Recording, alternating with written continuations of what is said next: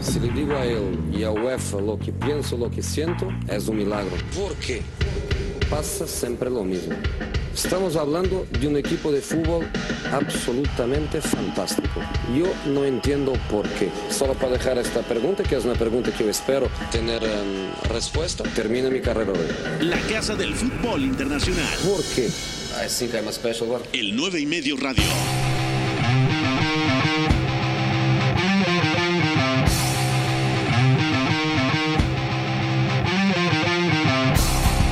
Cuatro de la tarde con un minuto. Bienvenidos al 9 y medio radio. Ya tenemos finalista en la UEFA Champions League. El Paris Saint Germain tras derrotar contundentemente 3 a 0 al RB Leipzig en un partido decepcionante de los dirigidos por Julian Nagelsmann. Sobre todo en la primera mitad. Creo que el planteamiento de Nagelsmann desde mi punto de vista, repito, se queda bastante corto. Mucho que platicar, Javidú en los controles. Ya súbele al radio que comienza el 9 y medio. Esto es So the next time is finished. el 9 y medio radio. We don't get back in. Hoy tenemos un refuerzo. Está el productor más. ¿Cómo te podemos decir, mi querido Paul Renoir?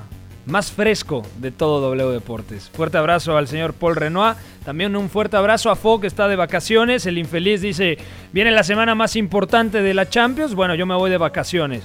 Vaya desgraciado. Beto González, ¿cómo le va, señor? ¿Todo bien? Oh, Muy bien, Pepe, gracias. Abrazo para ti y para todos los que nos oyen. Fo huyó porque en el fondo quizá presentía que el Paris Saint Germain iba a pasar y soportar la eliminación del United el fin de semana contra el contra el Sevilla en Europa League y ahora esto debe ser difícil, pero está bien merecido y la verdad es que por más que nosotros quisiéramos que, que Julian Nagelsmann nos dejara otro- otras cosas en el partido, no sucedió y al final el talento y también el expertise pesaron. Eduardo Zurita, muy buenas. Bienvenido al 9 y medio radio. Pepe, muy buenas. Ya tenemos primer finalista de la Champions y, y es Neymar, por segunda vez en su carrera. Y es. Neymar, ni siquiera el Paris Saint Germain. Tú dices, es Neymar porque, bueno, Neymar ya tiene una Champions, la de 2015, la que consiguió con Luis Enrique, eh, Messi y Luis Suárez. Pero sí, tiene razón, Neymar está en la final, Neymar que sí ha ganado la Champions, está en la gran final y espera tanto al Olympique Lyon como al Bayern Múnich, pero ya también lo, analizaremos en la segunda mitad del programa. La primera pregunta del partido del día de hoy, bueno, antes vamos con nuestra cortinilla de la UEFA Champions League y el gol, uno de los goles de la victoria 3 a 0 del Paris Saint Germain contra el RB Leipzig. Champions League.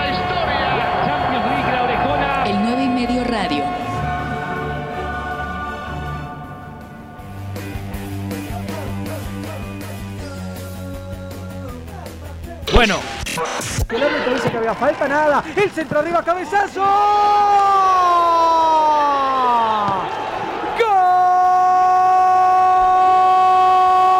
¡Gol! Y todo parece saltarse.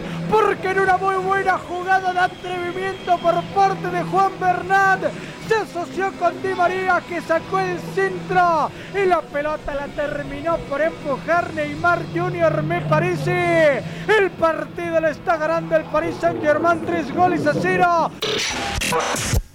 la primera pregunta, Beto González.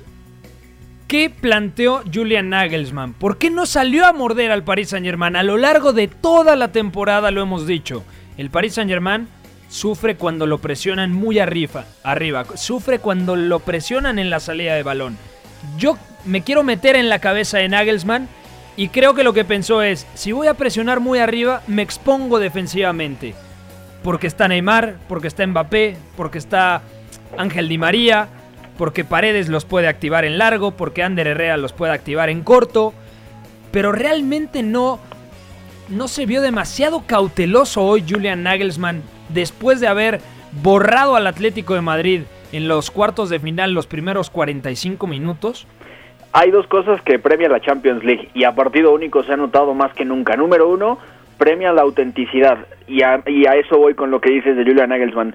Entendiendo el riesgo que tenía enfrentar sin Marcel Halstenberg, que, que hoy no juega Halstenberg de inicio, que, sino que juegan Upamecano y Klosterman como En línea de cuatro. en línea de cuatro, entendiendo esa limitación, me parece que se condiciona todo lo demás. Julian Nagelsmann, ya lo decías, no sale a presionar arriba, pensando quizá en el temor que tendría en el tema de los laterales, los extremos ganándole la espalda, que Neymar fuera a generar superioridades por dentro, a ganar muchos espacios, gente que iba a ser atraída que al final pues fue atraída y eso fue lo que pasó al final, eh, sobre todo en el primer tiempo antes del cambio de, de Julian Nagelsmann al 4-4-2, le va muy mal al, al, Leipzig en este sentido porque al no presionar arriba el Paris Saint-Germain podía salir y una vez que el París se asentaba en ataque posicional, los interiores empezaban a lateralizarse, atraían a los interiores, hacían largo ese espacio que hay, el intervalo entre el extremo y el, y el interior en ese 4-1-4-1 en el que replegaba el Leipzig y entonces comenzaba el carnaval defensivo porque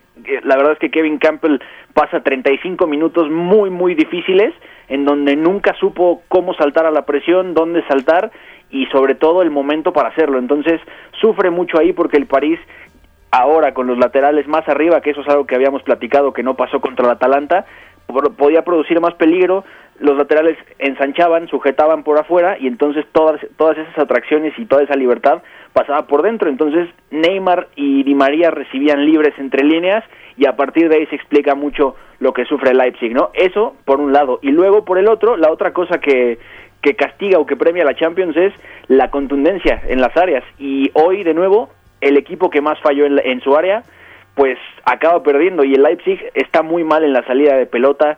Los Upamecano, Upamecano falla dos pelotas en la primera parte, eh, Gulashi, el arquero húngaro. Pero, pero sí hay que reconocer que más allá de las fallas individuales, que, da la sensación que es un poco un fallo técnico, pero también de lectura, por ejemplo, en el gol que regala Peter Gulaxi en el, en el 2-0, me da la sensación que Leipzig en ese ánimo por salir tan rápido, por verticalizar en, en menos de un segundo, se parte demasiado incluso desde abajo y entonces esos fallos técnicos se hacen peores porque hay mucho espacio entre las líneas y con ese talento ahí arriba presionándote es imposible, es imposible de verdad que salgas bien parado, ¿no? Luego Julian Nagelsmann ajusta, pasa de ese 4-1-4-1 en el que replegaba Pero o menos tarde, ¿no, Beto? ¿En qué momento cambia ese, vamos a decir, 4-1-4-1 o 4-5-1 al 4-4-2? cerca del minuto 40. O sea, es tardísimo realmente, porque ¿cuántas con el veces... encima prácticamente. De acuerdo, ¿cuántas veces había recibido Neymar entre líneas? Pues ¿Cuántas veces le habían ganado la espalda? Y aparte de esas recepciones entre líneas, lo que hicieron Mbappé y Neymar intercambiando zonas y siempre complementando bien la ruptura del otro, lo tienen memorizado, lo tienen mecanizado. Y eso también se lo hicieron, eh, se lo cobraron muy caro a una defensa central muy descoordinada con un, em, con un eh, Upamecano que defendió terriblemente mal su espalda y con un Klosterman que la verdad es que tampoco pudo hacerle segunda para protegerlo, ¿no? Entonces se juntaron muchos factores y ya, ya lo decía, Julian Nagelsmann reacciona tarde, eso es algo que a mí hoy en particular me decepciona porque es una virtud que él tiene, ¿no? Realmente si algo sabe hacer él es intervenir en los partidos, pero ya lo hemos dicho aquí muchas veces, porque tiene preparados muchísimos escenarios y hoy me parece que, que queda desbordado ante esos errores, ante los malos comportamientos de Campbell en presión, en el repliegue y cuando se da cuenta del, del problema, pues ya tiene el 3-0 encima y ya se fueron 40 minutos, ¿no? El ajuste es bueno, el Leipzig deja de sufrir mucho, pero es que ya, ya era otra cosa el partido y ya estaba muy lejos de su alcance. Hablar a toro pasado es muy sencillo, Zurita. De hecho, puse un tuit al medio tiempo y lo dije en la transmisión. A mí me parece que se está quedando cortísimo el planteamiento de Julian Nagelsmann. ¿Por qué no es ese Leipzig que vimos contra el Atlético de Madrid o que vemos prácticamente cada fin de semana en la Bundesliga. Yo creo que especuló demasiado. Repito, el plan de no conceder espacios a la espalda de la defensa tenía sentido, pero si el Leipzig algo sabe hacer es presionar y hoy no lo hizo. Sí, mira, es que como tú dices, a posteriori parece fácil, lo podemos hablar todos desde la pizarra imaginaria, ¿no? Pero eh, lo que quiso evitar Nagelsmann es que de un solo trazo, como lo intentó incluso varias veces el, Paris Saint Germain, se buscara a Mbappé en carrera y le ganara la espalda a los defensas, ¿no? Eso eh, favoreció el repliegue que optó por utilizar Nagelsmann, pero es que al final tú mismo lo dijiste al principio, le das eh, la pelota libre a Paredes, que Paredes me parece que fue una de las claves del Buen equipo partido. hoy, porque fue el que pudo conectar el medio campo con Neymar, que se venía desde la posición de falso 9 al medio campo y enlazaba todo el, partido, ¿no? Eso al final le dabas ya dos pases que a lo mejor presionando alto no hubieran tenido. Y eh, bueno, al final juntando esa calidad entre André Herrera, Paredes, Neymar, Mbappé, que por cierto, Tuchel acierta en poner a, a Neymar por el centro y Mbappé tirado a la izquierda y tirando la ruptura todo el tiempo. Aunque intercambiaban mucho, ¿no? De repente Sí, cambiaban. Los tres muy en el centro, ¿no? Di María, eh, Mbappé y Neymar muy juntitos, pero con diferentes roles todos. Em- em- ya decía Neymar enlazando, Di María dando ahí cierto apoyo y activando con el golpeo, y Mbappé yendo todo el tiempo a buscar eh, la espalda o buscar el uno contra uno. A mí me parece de ese lado un acierto de Tuchel y se juntó completamente con este decisión que no terminamos por entender de Nagelsmann. Partidazo de Ángel Di María, Beto. Dos asistencias, además una muy buena definición en el segundo gol. Me parece partido redondo de Di María que, para los que se preguntan por qué no estuvo contra Atalanta, bueno, hay que recordar que estaba sancionado, pero en el 1 a 0 es un muy buen servicio en pelota parada a Marquinhos. En el 2 a 0 define muy bien tras un, un gesto técnico digno de un absoluto genio de Neymar. El taconazo lo habilita del brasileño y pone de cara a Di María que define muy bien contra Gulashi. Y eh, en el 3 a 0 le pone también una muy buena pelota a Bernat, al lateral izquierdo español, que termina cruzando eh, al arquero húngaro. Partidazo de Di María, lo necesitaba el Paris Saint Germain, lo escuchamos después del partido y dijo, yo vine aquí a ganar la Champions y estamos a un paso de hacerlo. Para eso llegó Tuchel, para eso llegó Neymar, para eso llegó el mismo. Para eso llegó Emery en su momento, para eso llegó Blanca, Ancelotti, todos, Y ¿no? Si me apuras, para eso llegaron los cataríes en 2011, que al final el proyecto ha cuajado, pero también había que traer al hombre correcto, que aparentemente ya es Thomas Tuchel, con todos los asegúnes que tiene la temporada, con lo extraña que ha sido, con lo atípica que es esta Champions, con lo que cambian las cosas a partido único. Y es cierto, Ángel Di María hoy se hace pesar como una pieza clave del sistema, sobre todo. Me, me recuerda mucho a su temporada 2013-2014, ¿no? Donde esa zurda te da muchas ventajas más de las que luego llegas a merecer. Y, y la verdad es que es impresionante porque ya no solamente es ese jugador, ese regateador que te llegaba a línea de fondo y te tiraba la rabona, ¿no? Que es, es una jugada muy famosa en el Real Madrid, sino que ahora también tiene esa lectura, esa esa finura para detectar cuándo aparecer entre líneas y activarse bien con una buena recepción, girando bien, recibiendo con su pie inhábil para luego salir con el bueno, recordando que es zurdo, zurdísimo, Sí, pero lo bueno es que Ángel Di María incluso llega a siete asistencias en esta Champions, que no es tema menor, y sobre todo en, en un sistema que, que ha cambiado un poco el dibujo dependiendo de las, ex- de las exigencias, de las circunstancias del momento, pero al final lo tiene clarísimo Thomas Tuchel, Ángel Di María y Neymar son, son vitales. Y esto también, el partido de hoy en particular, me deja muy mal parado a Mauro Icardi. No, no sé cómo lo vean porque al final te, te da Ángel Di María otras cosas que con Icardi, por ejemplo, contra el Atalanta no ibas a tener, porque es un jugador que mientras menos interviene es mejor. Entonces, tú necesitas activar a otro a otro hombre extra entre líneas para generar ese peligro extra presionando, pero también con la pelota, y ahí Di María se hizo pesar a un nivel espectacular. Siempre les pregunto, ¿cuál es el podio del partido de hoy? ¿Quién es el top 3 desde tu punto de vista, Zurita? Bueno, a ver, eh, creo que Neymar vuelve a entrar en el podio. A mí me parece, más allá de que la, de que Di María da las asistencias y mete ahí el gol, eh, el partido Neymar es representativo porque Neymar, junto a estos eh, situaciones tácticas que estamos mencionando, es el que me parece que está llevando a- al Paris Saint Germain a la final, a su primera final de la Copa de Europa. Después de él, claramente entra Di María, en- desde mi punto de vista, eh, el jugador del partido, totalmente, y terminaría cerrando con Ander Herrera. A mí Ander Herrera, de hecho, por ahí en algún momento lo comentamos, creo que entre, los tres, que era muy raro que no se le haya visto más minutos en el campo con Tuchel, con el Paris Saint Germain y el partido que hoy hace me parece perfecto, me parece que complementa mucho con esta idea de tener a tres arriba eh, endemoniados de esta forma, pero Ander abriéndoles el espacio todo el tiempo, marcando la pauta de la organización, incluso desde la salida, él ordenando como si fuera Xavi Hernández, entonces ahí cerraría yo mi, mi, podio, ¿no? Entre Di María, Neymar y Ander Herrera. ¿Se lo debates o no, Beto? ¿O compras el podio de Zurita? Lo compro totalmente. Y, lo de Ander Herrera me gusta mucho porque ya habíamos hablado que no tenía ni 20 partidos en la temporada cuando enfrentaron al Atalanta, que era algo muy extraño, que, que es cierto que Ander sufrió de lesiones, sufrió para adaptarse, incluso tuvo por delante muchas veces a Marco Berratti, que ahora ya regresó, que jugó unos minutos, incluso a Leandro Paredes, que no es muy del gusto de Thomas Tuchel, pero lo que está haciendo Ander Herrera, lo que hizo contra el Atalanta y lo que hizo hoy ante un rival que es muy complicado, aunque haya decepcionado, me parece un futbolista de gran jerarquía que ya entendió realmente cómo convivir en el país San Germán y Thomas Tuchel le da un guiño de confianza espectacular, ¿no? Sin haber jugado mucho, entra y lo hace bien contra el Atalanta, pero hoy me parece fundamental porque le da otro sentido con balón al, al Paris Saint Germain en el medio campo, ¿no? Y, y si me apuras es el mediocampista con el mediocampista más completo de los tres que inició hoy en el partido para el Paris Saint Germain y la verdad es que incidiendo en la base, lateralizando, sumando pases, pero también apareciendo arriba entre líneas, lo hizo lo hizo fenomenal. Me recordó un poco a, a su versión del Athletic de Bilbao con Marcelo Bielsa. Sí, un todocampista. Ander Herrera es un jugador con una lectura fantástica y hoy lo confirmó. Ponía en redes sociales, es que veo a Ander que se ha multiplicado. En la transmisión del partido lo mencionaban jugada sí y jugada no. O sea, todo el tiempo estaba Ander Herrera haciendo algo positivo como interior por la derecha en ese 4-3-3 que propuso hoy Thomas Tuchel con Neymar de falso 9. Hablábamos de, de, que una de las virtudes del Leipzig era atacar por fuera. Y yo creo que hoy estuvo tanto Tilo Kerer como Juan Bernat bastante bien. No, no fueron demasiado superados.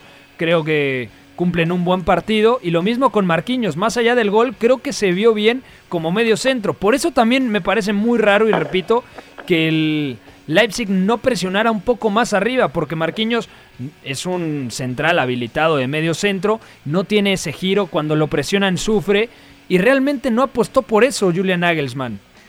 A mí, a, a, pesar de que creo que no sufrió el, el Paris Saint Germain, me faltó justamente ese puntito extra de Nagelsmann para incidir en el partido. Lo vimos modificando estructuras para acomodarse defensivamente, pero para hacer daño, incluso en el segundo tiempo, creo que se abusa mucho del pase a Angeliño y el centro, ¿no? Creo que ese, ese costado izquierdo fue el que más constantemente se activó y a partir de ahí intentaron buscar que incluso sobrecargando el área con cinco jugadores llegara ahí algún rebote, algún tiro eh, igual rebotado por el portero pero por el lado derecho creo que nunca vi realmente un peligro. No creo que Laimer era quizá el encargado de hacerlo por ahí, pero estaba muy preocupado por la posición tan alta que llegó a ocupar eh, Bernat. Y ahí fue donde yo vi que no había ninguna chance de hacer daño al París por ese lado. No sé cómo lo vieron ustedes. ¿Quién se quedó más corto de Leipzig el día de hoy para ti, Zurita?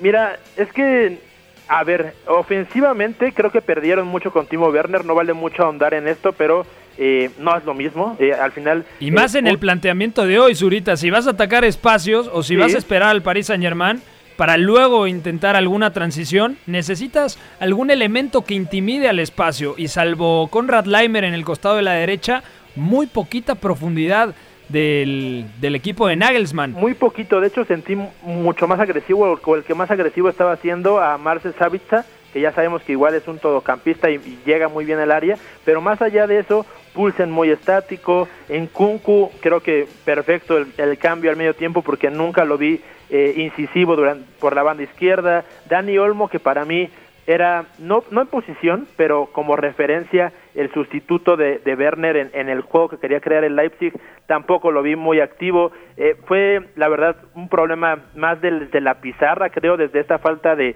no tener comunión para el plan. Y al final nunca les llegó el balón porque, como dijo Beto al principio, el París apostó por una presión muy alta desde el primer pase y fueron varios errores, tanto del portero como de Upamecano, incluso el mismo Campbell, que antes de que llegara a los media puntas ya había perdido el balón y ya era ataque del París. Entonces, muy difícil, la verdad, señalar algunos. y me tuviera que quedar con uno solo, en Kunku, definitivamente. Yo también me quedo con Enkunku. Creo que no, no empezó mal el partido Yusuf Poulsen, pero es un muy buen 9. A mí me gusta Poulsen, lo, lo vemos prácticamente cada semana en la Bundesliga. Pero diferente a Werner, ¿no? Totalmente de acuerdo. Creo que necesita un elemento complementario. Poulsen fijando a los centrales y alguien que sea muy hiperactivo, que otorgue movilidad y dinámica alrededor del danés. ¿Tú con quién te quedas como la decepción de Leipzig el día de hoy, Beto? También con Christopher Nkunku, pero... todos en Kunku, ¿no? Y aparte jugaba contra su ex equipo, porque en 2016 debuta con el Paris Saint-Germain y apenas en 2019, el pasado verano, eh, lo ficha el Leipzig a cambio de únicamente 13 millones de euros. Otro de la fuga de talento, ¿no? Del talento juvenil del Paris Saint Germain. Exactamente. Y, y, la verdad es que más allá de lo que Christopher Nkunku no logra en ataque, a mí me preocupa mucho cómo sufre defensivamente, porque ya habíamos hablado que en este plan de Tuchel en específico para hoy, con los laterales tan altos y los interiores lateralizándose mucho, pues ese intervalo entre el volante, el interior y el extremo se hacía muy grande, ¿no? Y la verdad es que Christopher Nkunku nunca supo detectar cuándo saltar, cuándo no, siempre estiraba mucho el espacio y entonces facilitaba mucho las cosas para los interiores del Paris Saint-Germain. Entonces, defensivamente se me queda muy, muy, muy corto porque nunca supo de dónde venían las cosas, nunca entendió realmente qué es lo que estaba sucediendo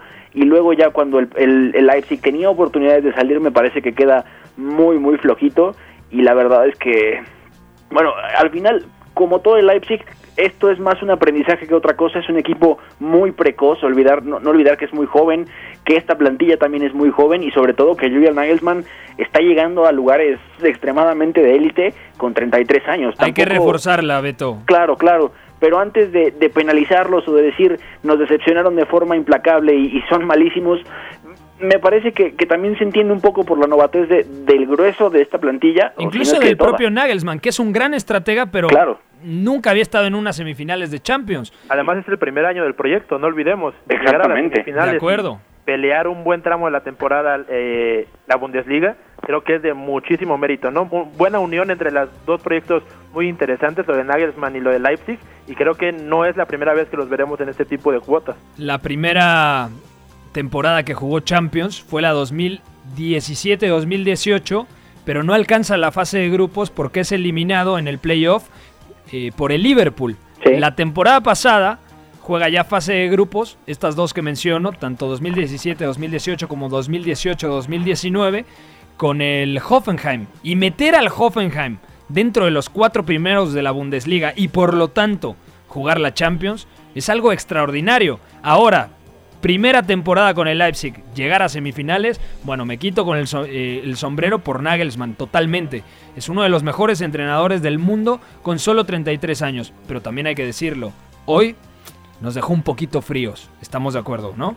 Sí, sí, de acuerdo, pero al final pasa mucho también por la novatez, por, por todo lo que es este Leipzig, que es en sí bastante inocente en este tipo de escenarios y también pesó bastante, ¿no? Pero me parece que el techo es muy alto, no solo de Julian Nagelsmann como entrenador, sino como un líder de este proyecto que también tiene un techo altísimo y que es cierto que al final, de más allá de, lo mal que está colectivamente, también era indefendible defender lo que lo que tenía enfrente, ¿no? O sea, tener a, a, Di María, a Mbappé, a Neymar, a una serie de individualidades que por sí solas te condicionan las cosas, es muy difícil sin, sin cierta experiencia, ¿no? Sin, sin cierto pedigrí en este tipo de escenarios. Se entiende, al final sí es decepcionante, pero hay que hay que seguirlo de cerca porque en años futuros, ya lo decías ahorita, no sería loco pensar que pueden volver a estas instancias. Totalmente de acuerdo. Zurita, ¿algo más que quieras agregar de este partido antes de ir a la pausa? Creo que nada más como resumen, eh, decir que creo que el 3-0 se explica desde tres circunstancias, ¿no? Uno ya lo decía Beto, la experiencia que aunque no parece, ya la ha tenido el Paris Saint Germain, con derrotas es cierto, pero ya sí. la ha tenido, cosa que el Leipzig no. Eh, la calidad, porque no podemos negar que enfrentarte a Mbappé y Neymar es enfrentarte al, yo creo, mejor dúo atacante que puede haber ahorita mismo en el fútbol mundial. Y bueno, al final el error táctico que mencionamos al principio, ¿no? Desde esas tres cosas es que puede llegar un resultado como el 3-0, pero eran más parejos los equipos de lo que parece al final. Totalmente. Además, 2014 campeón de Champions de María, 2015 lo que decíamos de Neymar, Neymar 2018 eh, campeón Mbappé. del mundo del mundo Mbappé, o sea, hay que dimensionar el nivel de talento ofensivo que tiene el Paris Saint-Germain. Tiene una muy buena plantilla, pero sobre todo estos tres que mencionamos están muy por encima del resto. Vamos a ir a una pausa. Nosotros seguimos aquí en el 9 y medio radio. Todavía nos queda platicar. Hay información de la Liga Española. Ojo, Ronald Kuman ya está en Barcelona y será nuevo técnico del Fútbol Club Barcelona. Vamos a ver qué nos comenta Eduardo Zurita. Y ojo, porque la primera petición de Kuman sería la incorporación de Donny van de Beek, el centrocampista ofensivo del Ajax. Y todos los eh, blaugranas se preguntan: ¿y la lana? ¿Cómo vamos a ir por eh, Donny van de Beek si no hay dinero? También información de la Premier porque David Luis está cerca de abandonar el Arsenal y su nuevo destino sería el Ren de la Liga Francesa y por supuesto la previa del partido de mañana que también, también tendremos aquí a través de la frecuencia de la UEFA Champions League 7.30 de AM entre el Olympique Lyon y el Bayern Múnich. Así que Javidú, vamos a una pausa, usted no se mueva, seguimos hablando de toda la actualidad del fútbol internacional aquí en el 9 y medio radio. No es que no te entiendas, que hablas muy raro. Si tú ya sabes más que yo, perfecto, tira, vamos a ver. Habla de lo que quieras, yo te contesto de lo que me dices. El análisis es bastante superficial, bastante gratuito. ¿El apellido? ¿Cómo es el apellido? El 9 y medio radio. Correcto. Siguiente pregunta. Estamos de vuelta en el 9 y medio. En el 9 y medio radio. Javidú, ¿todo bien? Me sacó un susto. Eh, gracias a toda la gente que nos escribe, que se reporta. Gracias a toda la, gente que también escucha esto en podcast, disponible en, Anchor, en SoundCloud y en Spotify. Antes de cambiar al tema del Fútbol Club Barcelona, me gustaría escuchar las sensaciones que tienen del partido de mañana. El Bayern, muy favorito, contra un Lyon que ya eliminó en octavos a la Juventus, en cuartos al Manchester City, desde mi punto de vista, sin quitarle mérito al equipo de Rudy García en un partido muy accidentado.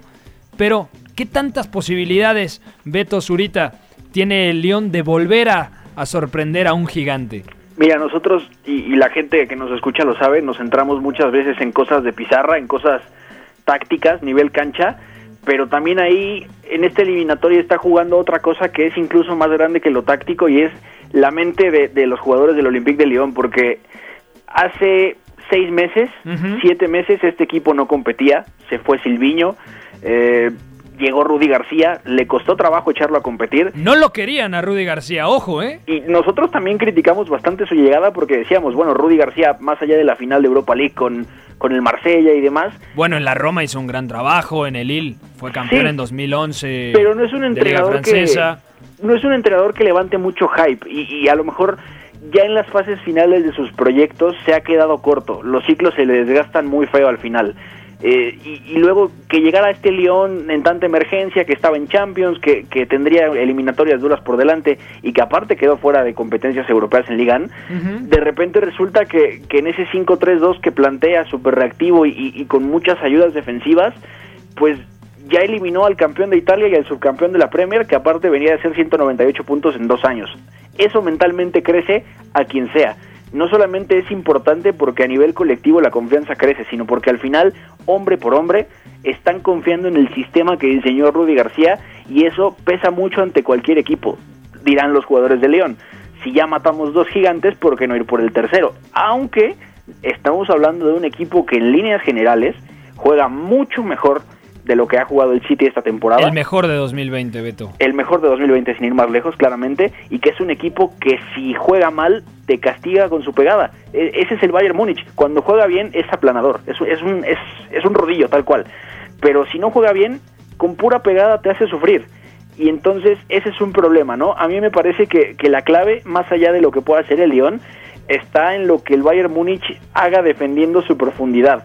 Algo que le vimos contra el Barça es que al no tener una amenaza de, de- al espacio, básicamente después del minuto 20, porque ni Messi ni Suárez rompen y el único que acabó eh, tirando rupturas hasta por la derecha era Jordi Alba, pues no, no había una amenaza que defender, entonces defiende muy arriba, pero lo cierto es que si algo había hecho bien durante la temporada era controlar qué tan profundo era, y contra el Barça no lo hizo, y en este caso no puede repetir el error porque estamos hablando de que está Memphis, de que está Caqueret, de que está Toco Cambi, que está War para lanzar, que está Caqueret llegando de segunda línea, es un equipo muy peligroso el León, que está sí subestimado de cierta manera, es cierto que pasa en un partido muy accidentado contra el Manchester City donde falla en el área de, de Anthony López y luego falla en la propia, lo que hemos venido diciendo, si fallas en tus áreas te vas de la, de la Champions de la Europa League, ahí está.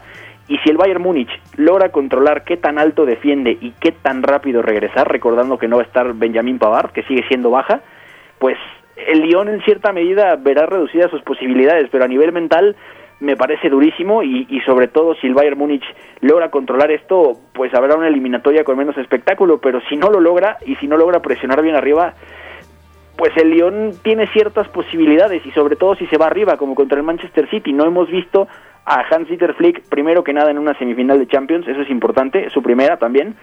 Y por otro lado, no sabemos cómo vaya a reaccionar el Bayern Múnich si el Lyon se le va encima en el marcador porque habrá que abrir el bloque. El, el Bayern tiene oportunidad, tiene recursos, tiene Sí, sí. la jerarquía para poder eh, igualar una eliminatoria, un partido que en, en dado caso esté abajo.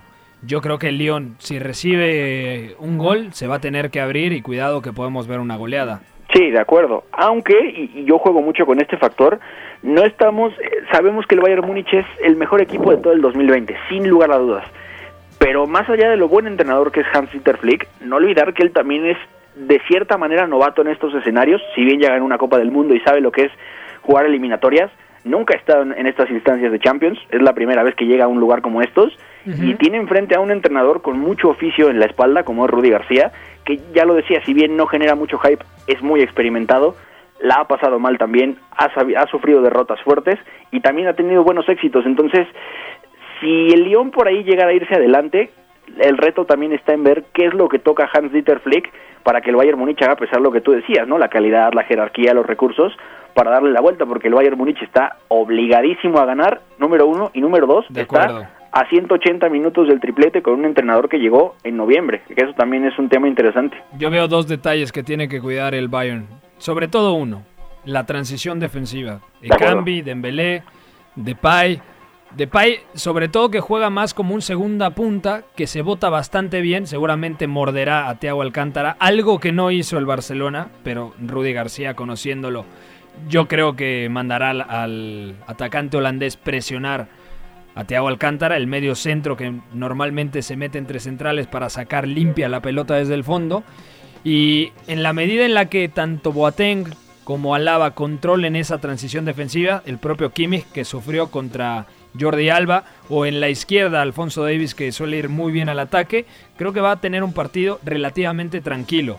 Pero me gustaría escucharte a ti, Eduardo Zurita. ¿Dónde está la clave del partido? ¿Cómo crees que pueda contrarrestar Rudy García al Bayern Múnich? ¿Crees que cambie quizá ese 5-3-1-1? A ver, por, por características del equipo, simplemente yo creo que va a competir mejor que el Barcelona, ¿no? Ya lo decían ustedes, desde el tema de la presión a los poseedores hasta esa posibilidad que tiene con sus dos delanteros de hacer daño al espacio, me parece que es un punto positivo para Lyon y que puede llegar a ver, o más bien esperaría que hubiera más partido que contra Barcelona. Lo que sí es que no creo, yo también dije a la semana pasada que no creía que el Lyon le ganara al City, pero ahora lo creo al doble, que tiene menos posibilidades. Al final creo que el Bayern también tiene más registros de los que tiene o tenía el Manchester City, es decir, si aplica la misma táctica o una muy similar, el Bayern también puede hacer daño de esa forma no- y no quedarse tan atascado como en algún momento lo hizo el City. Entonces, mm, lo veo muy difícil. Me gustaría pensar que habría competencia, pero yo, si te soy sincero, ya veo al, al Bayern Múnich en la final. Tanto así ya. Sentencia Eh, eh, Pepe, debería de ser al final. Sí, de acuerdo, te estoy molestando nada más. No, no, a ver. Todos lo dijimos contra el Manchester City. El City es muy favorito contra el León. Todos lo decían contra la Juventus. Ojo que ahí yo le di crédito a León. Yo también, ¿eh? ¿Te acuerdas que lo dijimos? La Juventus es un equipo muy inferior hoy en día. Incompleto, Sí, de sí. acuerdo. Si lo comparamos con el Bayern Múnich y lo del Manchester City a un partido me parece, sin justificar a Guardiola ni mucho menos, que le terminó perjudicando. Entonces, yo creo que es justo semifinalista, pero tampoco podemos decir que el Olympique Lyon es uno de los 7, 8 No. mejores equipos de Europa. No es el Ajax, no es la Atalanta, no es el Leipzig, no es el Tot ni el Tottenham de Pochettino. Es decir, si lo eliminaban en octavos nadie decía nada, Pepe. De acuerdo. No, De- y es más, ni siquiera hay gente que lo pone como el caballo negro. Y miren, la verdad es que de un caballo negro al menos esperas algo. De este León nadie esperaba esto. Más bien el caballo negro acaba de caer hoy ante el Paris Saint Germain. No sé si estén de acuerdo con eso. Mm, Yo creo que sí. Yo creo que el caballo negro era Atalanta junto a Leipzig, Sí. ¿no? Y hoy el Leipzig se va dejando un sabor de boca un poco agridulce. Repito, Nagelsmann es Dios, es un muy buen entrenador, pero hoy el Leipzig dio la sensación de no competir, la verdad. Y creo que el Lyon, con un planteamiento mucho más acorde a los recursos con los que tiene disponible, puede competir contra el Bayern Múnich. Que el Bayern seguramente terminará avanzando, de acuerdo. Que es muy favorito, de acuerdo. Que es mucho mejor equipo colectivamente e individualmente, también.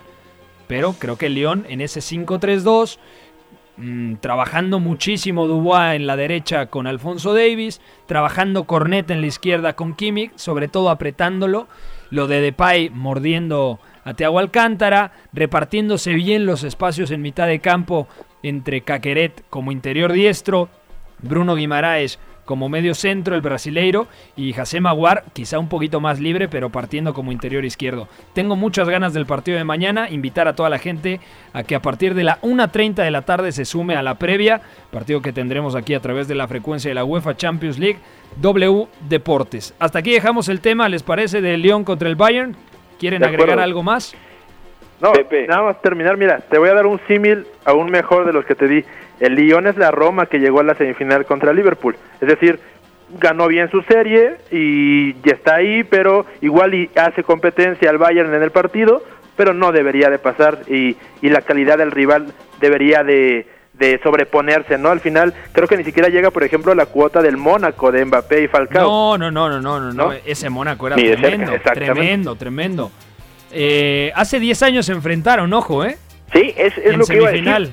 Sí, sí, sí. Y de hecho, de, ese equipo, donde estaban Klose, Mario Gómez, Bastian Schweinsteiger eh, y varios jugadores importantes más, de todo ese equipo que, que gana 4-0 la, la, llave de semifinales global en 2010, solamente quedan David Alaba y Thomas Müller que debutaron con el equipo ese mismo año con Luis Vangal. Claro, porque estaba Ivica Olic también, obviamente Robin y Ribery. Ivica Olic hizo el hat-trick de la vuelta en Lyon, que ganó 3-0 el Bayern Múnich. Fue 4-0 global, si no mal recuerdo, ¿no? 1-0 en Múnich y 3-0 en Lyon. El 3-0 de Lyon lo hizo Ivica Olic, él solito. Totalmente de acuerdo, que en aquel equipo de Lyon estaba César el Chelito Delgado, ¿no? Sí, claro, sí, sí, sí, de acuerdo. Y había una serie de nombres más que estaban dirigidos por Claude Puel, imagínate. Pjanic yo creo que estaba en ese equipo antes de ir a la Roma. Michel Bastos, Miralem Pjanic, eh, bueno, Karim Benzema, si no me equivoco, ya, ya se había ido al Real Madrid. Ya, ya, ya, ya estaba en el Madrid. Eh, de hecho, te diría que ya llevaba dos años en el Real Madrid Karim Benzema. Sí, sí, y del otro lado estaba Miro Close, estaba Mario Gómez, Martín de Michelis, estaba Diego Contento, Philip Lam, Mark Van Bommel jugó la, la, serie como titular en el doble pivote, o sea, hay mucha nostalgia en, ese duelo porque ya hay un antecedente muy muy bonito y luego el Bayern Múnich perdió la final contra el Inter del triplete en el Santiago Bernabéu. Sí. Mira, estaba el camerunés Macun, estaba Pjanic, estaba Kallstrom, estaba el que mencionabas Bastos, también otro brasileño Ederson, que luego estuvo en el Niza o antes, no recuerdo si antes o después, Gonalons, Jeremy Tulalán, Lisandro López estaba en ese equipo, Sidney Gubú seguía, César El Chelito Delgado, Bafetimi Gomis, o sea, era un buen equipo aquel, aquel León. Yo creo que hombre a hombre estaba Rebelier en la defensa, estaba Chris, estaba... Eh, ¿Quién más? Sissoko, que luego va al Valencia. Yo creo que hombre a hombre, plantillas más o menos del mismo nivel, quizá un poquito superior a aquella de 2010. Bueno, eh, ya estamos divagando como nos gusta. Vamos ahora sí a información de la Liga Española porque Zurita tiene mucho que decir.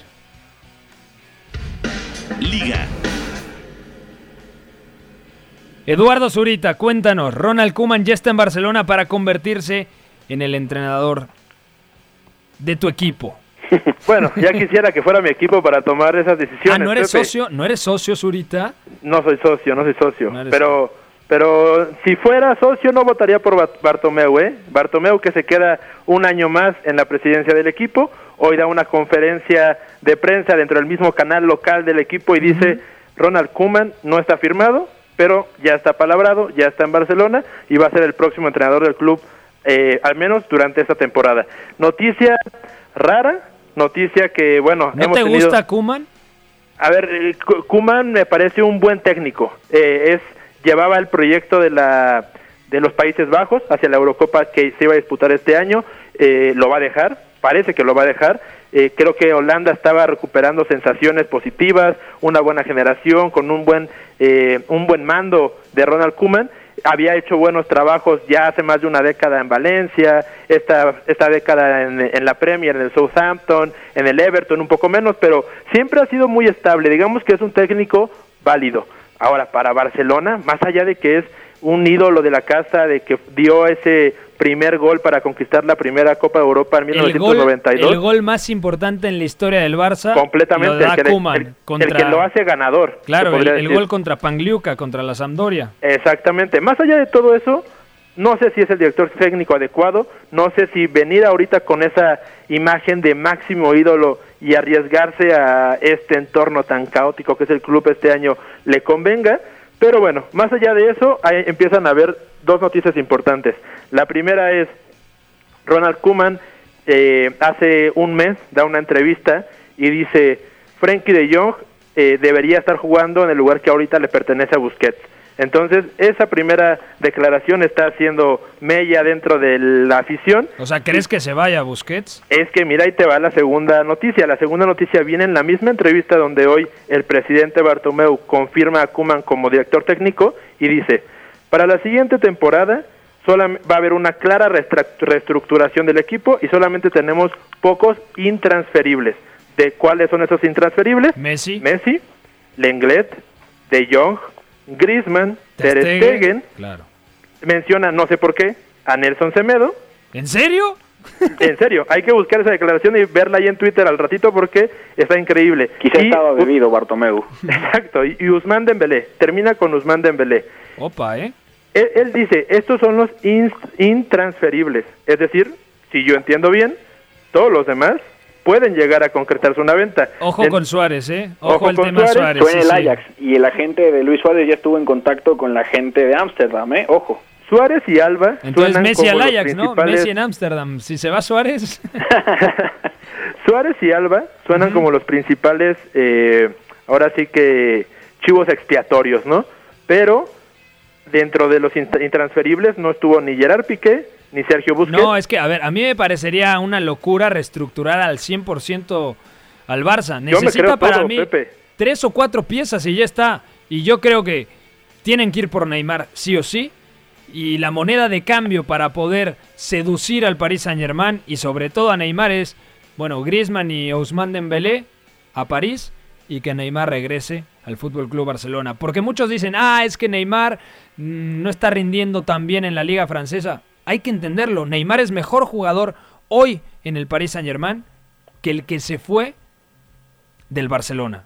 Completamente, completamente, pero ahí te va una tercera noticia si quieres todavía que te agregue. A ver. Dice Bartomeu, a pesar de que vamos a hacer una reestructuración, no hay dinero, todo el mundo lo sabe que COVID-19 ha venido a afectar las arcas del club y eh, los jugadores de la cantera van a tener muchísimas más posibilidades. Y menciona aparte de Puch y a Ansu Fati, menciona a Collado, Collado, menciona a sí. Iñaki Peña, a Ronald Araujo. Entonces, yo me espero un verano de no altos gastos en Barcelona, con varias salidas importantes. De hecho, si te pudiera apostar, diría que se puede ir Busquets, que va a ser el, el, el tercer señalado de la, de la afición y de la directiva.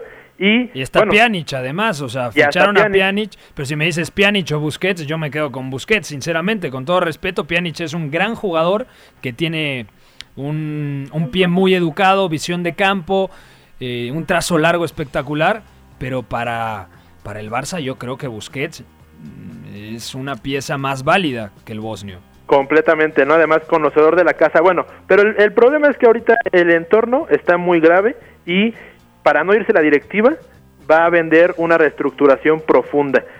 Algún, alguno de esta línea mm, vertical entre Ter Stegen, que no se va a ir, eh, Piqué, Busquets y Messi, va a quedar señalado y creo que va a tener que buscarse un nuevo club, cosa que, bueno, los rumores a partir de ahorita empiezan, como ya empezaron, también los de llegadas, porque si llega un holandés como Ronald Koeman, ya se empieza a hablar de Donny van de Beek para ser el primer fichado durante este verano. Que me podría sonar interesante, Donny van de Beek.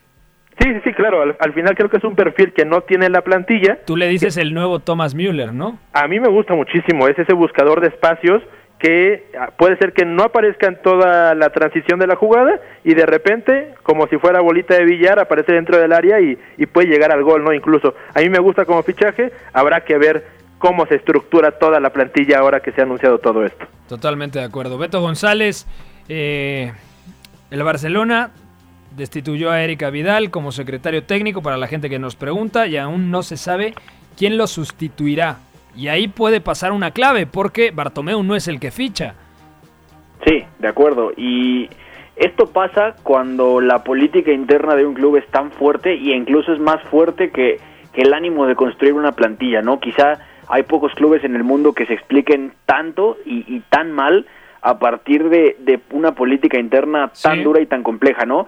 Hay clubes, eh, quizás por eso es el Barcelona, es, es el, el, club más complejo del mundo, ¿no? Sin, sin ir más lejos. Y me parece que a partir de ahí se explican muchas cosas. Ayer, por ejemplo, hablábamos, se llega o se fichan tanto entrenadores como futbolistas como directivos bajo la defensa de, de esa bandera del croifismo que ya lo decíamos ayer es demasiado abstracto y cuando defiendes algo que es tan abstracto corres el riesgo de dar bandazos de identidad para un lado y para el otro y entonces ahí se pierden las cosas, ¿no? Erika Vidal llegó para ser el director deportivo con esa bandera de, del Pep Team, de, de, defender cierto aire cruifista, pero lo cierto es que tampoco supo hacia dónde iban las cosas, me parece que, que siempre fue dando un poco sí. más palos de ciego. Y, y, al final también se explica por ahí que la plantilla tenga tantos perfiles que, ok, por separado son buenos, pero que ya juntos para hacer funcionar a un equipo como el Barcelona, para hacerlo funcionar como, entre comillas, se supone que debe funcionar bajo el ideario culé y demás, pues no funcionó así, ¿no? Entonces, se entiende, pero va a estar huérfana esa dirección deportiva y a ver quién ficha. No nos sorprenda que si no llega alguien, incluso, y eso sería muy extraño, eh, Ronald Koeman acabe teniendo más, más peso en los fichajes. Por ejemplo, la petición de Donny van de Beek, eh, la lista de transferibles, que si sería, se va Luis Suárez. Bueno, sería es que... mucho mejor eso, una, una entidad a lo, a lo British, ¿no, Beto? Como si fuera como el manager, Manchester United. A lo Ferguson, ¿no? Sí, Exacto, como un manager. Pero es capaz Bartomeu de él tomar la decisión. De hecho, hoy dice, sí. yo tomé la decisión hace un año de darle un año más a esta plantilla que ya estaba vieja. O sea, increíble. Tiene ah. a su secretario técnico, tiene a su director deportivo y él fue el que tomó la decisión. ¿no? Entonces, un caos totalmente lo que hay ahí. Bueno, Zurita, ya nos vamos. Te mando un fuerte abrazo, amigo. Pepe, abrazo, abrazo Beto y abrazo a los que escucharon el análisis de esta noche de Champions. Beto González, fuerte abrazo. Unas noticias para cerrar el programa. Joe Hart, Ojo con esto, ¿eh? Fichó por el Tottenham, el guardameta abandonó el Burnley y llega a Londres con contrato hasta 2022. Y para todos los aficionados del Arsenal, todos los aficionados Gunners, está a punto de cerrar el Arsenal la renovación de Pierre-Emerick Aubameyang. El gabonés parece que se queda en el Emirates Stadium. Y también, hablando de futbolistas que pueden cambiar de equipo, Pedro Rodríguez le ha dicho que no seguirá eh, en el Chelsea, eso ya lo sabíamos, y está pasando reconocimiento médico en la ciudad deportiva de la Roma. La mm. buena noticia es que llega gratis procedente del Chelsea. Y una última, la Lazio empezó contactos con James Rodríguez después de que la Real Sociedad le robara a David Silva. Entonces podría ser muy interesante ver a James Rodríguez, el colombiano que sabemos no cuenta en el Real Madrid para Zinedine Zidane. Beto González, ¿algo más que quieras agregar? Ah, lo de Culibalí, ojo, leía Alfredo Pedula, que cubre muy de cerca el conjunto napolitano, que en San Paolo prácticamente lo dan por hecho. 70 millones de euros más 5 en variables pagará el Manchester City por Koulibaly, el central uno de los centrales más pretendidos de toda Europa. No viene de su mejor temporada, hay que decirlo, pero alrededor de 75 millones de euros me parece un precio bastante inteligente para Koulibaly. Precio de pandemia, tal cual, con un descuento especial, ¿no? Y al final el Manchester City, después de lo que pasó, ¿qué hace? Solución de 70 millones de euros, ¿no? Al final es coherente y pasa lo que muchos esperábamos. Y oye, lo de Joe Hart es interesante, ¿eh? Dios da, Dios quita. A ver, David Luis se va del Arsenal, Pedro se va a la Roma. Joe Hart, por favor, después de todo lo que pasó con él en el City, de que no jugó en el Burnley con, con Nick Pope como titular, se va al Tottenham. Están pasando cosas muy muy muy graciosas. Bueno, en el pero en, en, el Tottenham tampoco va a ser titular porque está Hugo Loris. ¿No? Bueno, me, me, sorprende que no se confíe tanto en Paulo Gazzaniga, que no me parece un mal arquero, pero también entiendo que a Mourinho le gusta tener jugadores de cierto cartel, ¿no? Entonces... Gazzaniga creo que va a salir el argentino. Leía en la mañana que igual y un equipo de la Serie A, no recuerdo si era la propia Lazio, ¿eh? No estaría mal considerando que Tomás Tracocha no es del todo fiable. ¿eh? De acuerdo, de acuerdo. Pero bueno, es menos está. fiable que Zurita en la Liga de Medios. Nuestro querido Jaime Ugarte, que es un arquerazo, ¿eh? Sí, sí. Bueno, ya nos vamos. Gracias a Paul Renoir en la producción hoy del 9 y medio radio. Fuerte abrazo, eh, abracio, eh, abraquio hasta las Bahamas a Fo, que está de vacaciones. Y gracias, por supuesto, a Javidú en los controles. Mañana los esperamos desde la 1.30 aquí en el 7.30 de AM W Deportes con el partidazo semifinal de UEFA Champions League entre Bayern Múnich de Hans-Dieter Flick y el Olympique Lyon de Rudy García. Soy Pepe del Bosque, un placer haber estado con ustedes. Pásela muy bien. Buena tarde. Mira, también puede salir aquí una lista de agravios comparativos, pero no acabaremos nunca. Yo vengo aquí porque es mi obligación delante de ustedes. Ustedes me preguntan y yo, yo respondo. Fuera del campo ya ha ganado, lo ha ganado durante todo el año, ha ganado durante toda esta temporada y en el futuro lo que va a ser. Le regalo su Champions particular. Hay veces que me merezco que me manden a freír espárragos. Fue cuando la cago, la cago. La Casa del Fútbol Internacional. En esta sala, él es el puto jefe, es el que más sabe del mundo, el puto amo. El 9 y medio Radio.